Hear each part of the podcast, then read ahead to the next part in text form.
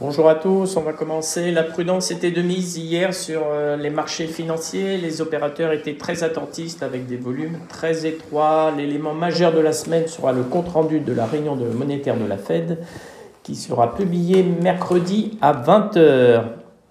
Euh, à Wall Street, la bourse de New York a limité les pertes en dernière partie de séance euh, hier soir, concluant une petite baisse après un démarrage plus sévère pour les valeurs techno, notamment sensibles aux craintes d'inflation. Euh, le Dow Jones a fini en baisse de moins 0,16% à 34 327 points.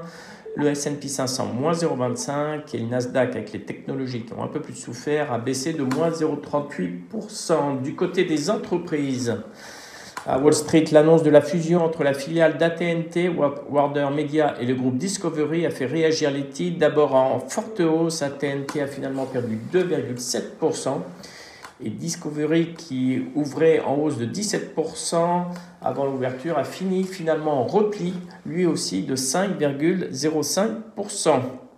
Notons que 90% des valeurs du SP 500 ont publié des bénéfices supérieurs aux attentes, soit un pourcentage le plus élevé depuis 2008. Hier, euh, sur les marchés européens, euh, à Paris, le CAC 40 et le SBF 120 ont cédé 0,3% chacun. Francfort, le DAX a reculé de 0,1% et le FTSE a abandonné 0,2%. Hier, du côté des valeurs, c'était surtout Sanofi qui a, animé la cote. Hein. Le vaccin de Sanofi de GlaxoSmithKline propose une forte réponse immunitaire chez les adultes pour le Covid-19, euh, selon l'essai de la phase 2, le feu vert attendu pour le vaccin de Sanofi est prévu pour le quatrième trimestre. Toujours du côté de Sanofi, euh, son médicament phare Dupixen euh, réduit, significativement les crises d'asthme sévères chez les enfants de 6 à 11 ans, selon les résultats d'un essai clinique de phase 3 qui a été, qui a été publié hier à 17h.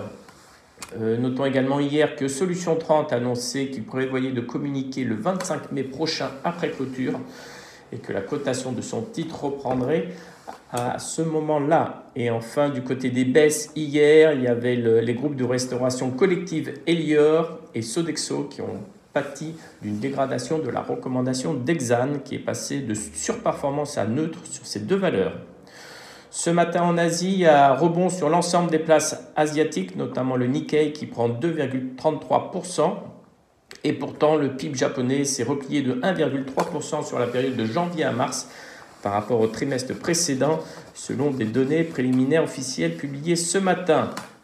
Euh, cette contraction qui a brisé l'élan de la reprise économique que connaissait le Japon depuis le second semestre 2020 est légèrement plus forte que prévu.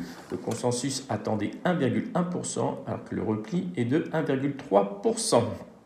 Du côté de devises, l'euro s'est très légèrement apprécié lundi face au dollar dans un marché paisible, sauf pour le Bitcoin. Hein. Le Bitcoin a été quand même très mouvementé. Il a légèrement rebondi hier soir, finalement plus 1,6% après avoir perdu près de 10% pendant le week-end alors que Musk a finalement indiqué que Tesla n'avait vendu aucun Bitcoin.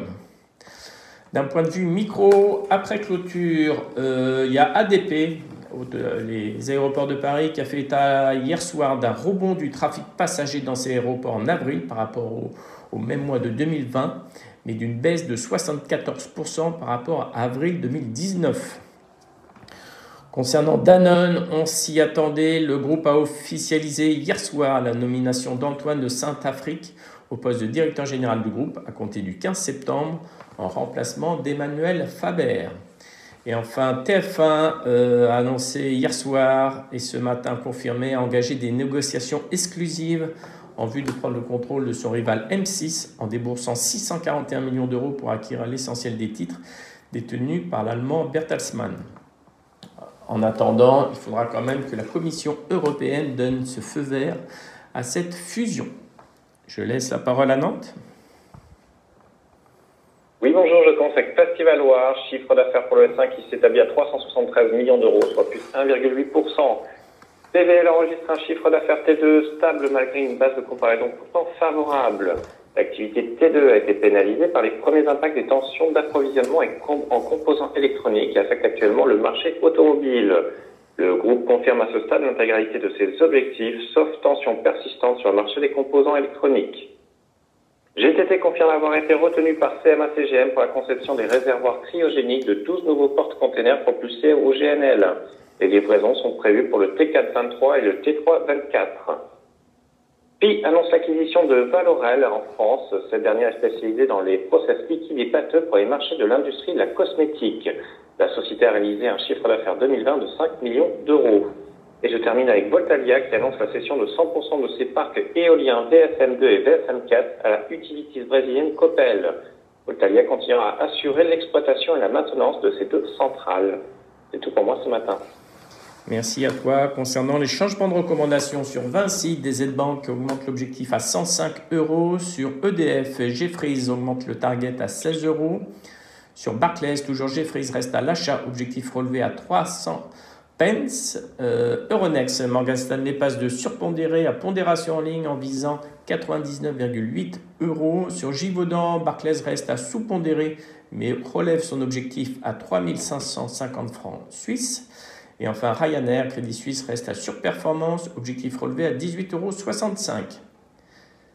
Euh, en termes d'agenda, aujourd'hui, il y aura les permis de construire, les mises en chantier de nouveaux logements à 14h30.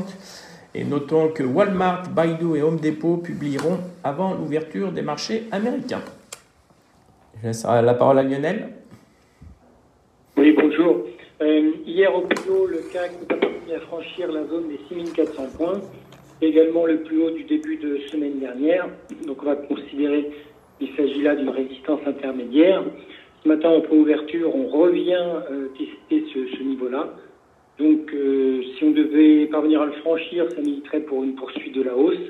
En revanche, tant que ce n'est pas dépassé, ce niveau de 6400, on va considérer que la zone 6150-6400 est une zone de neutralité intermédiaire. Bonne journée. Merci beaucoup, bonne séance.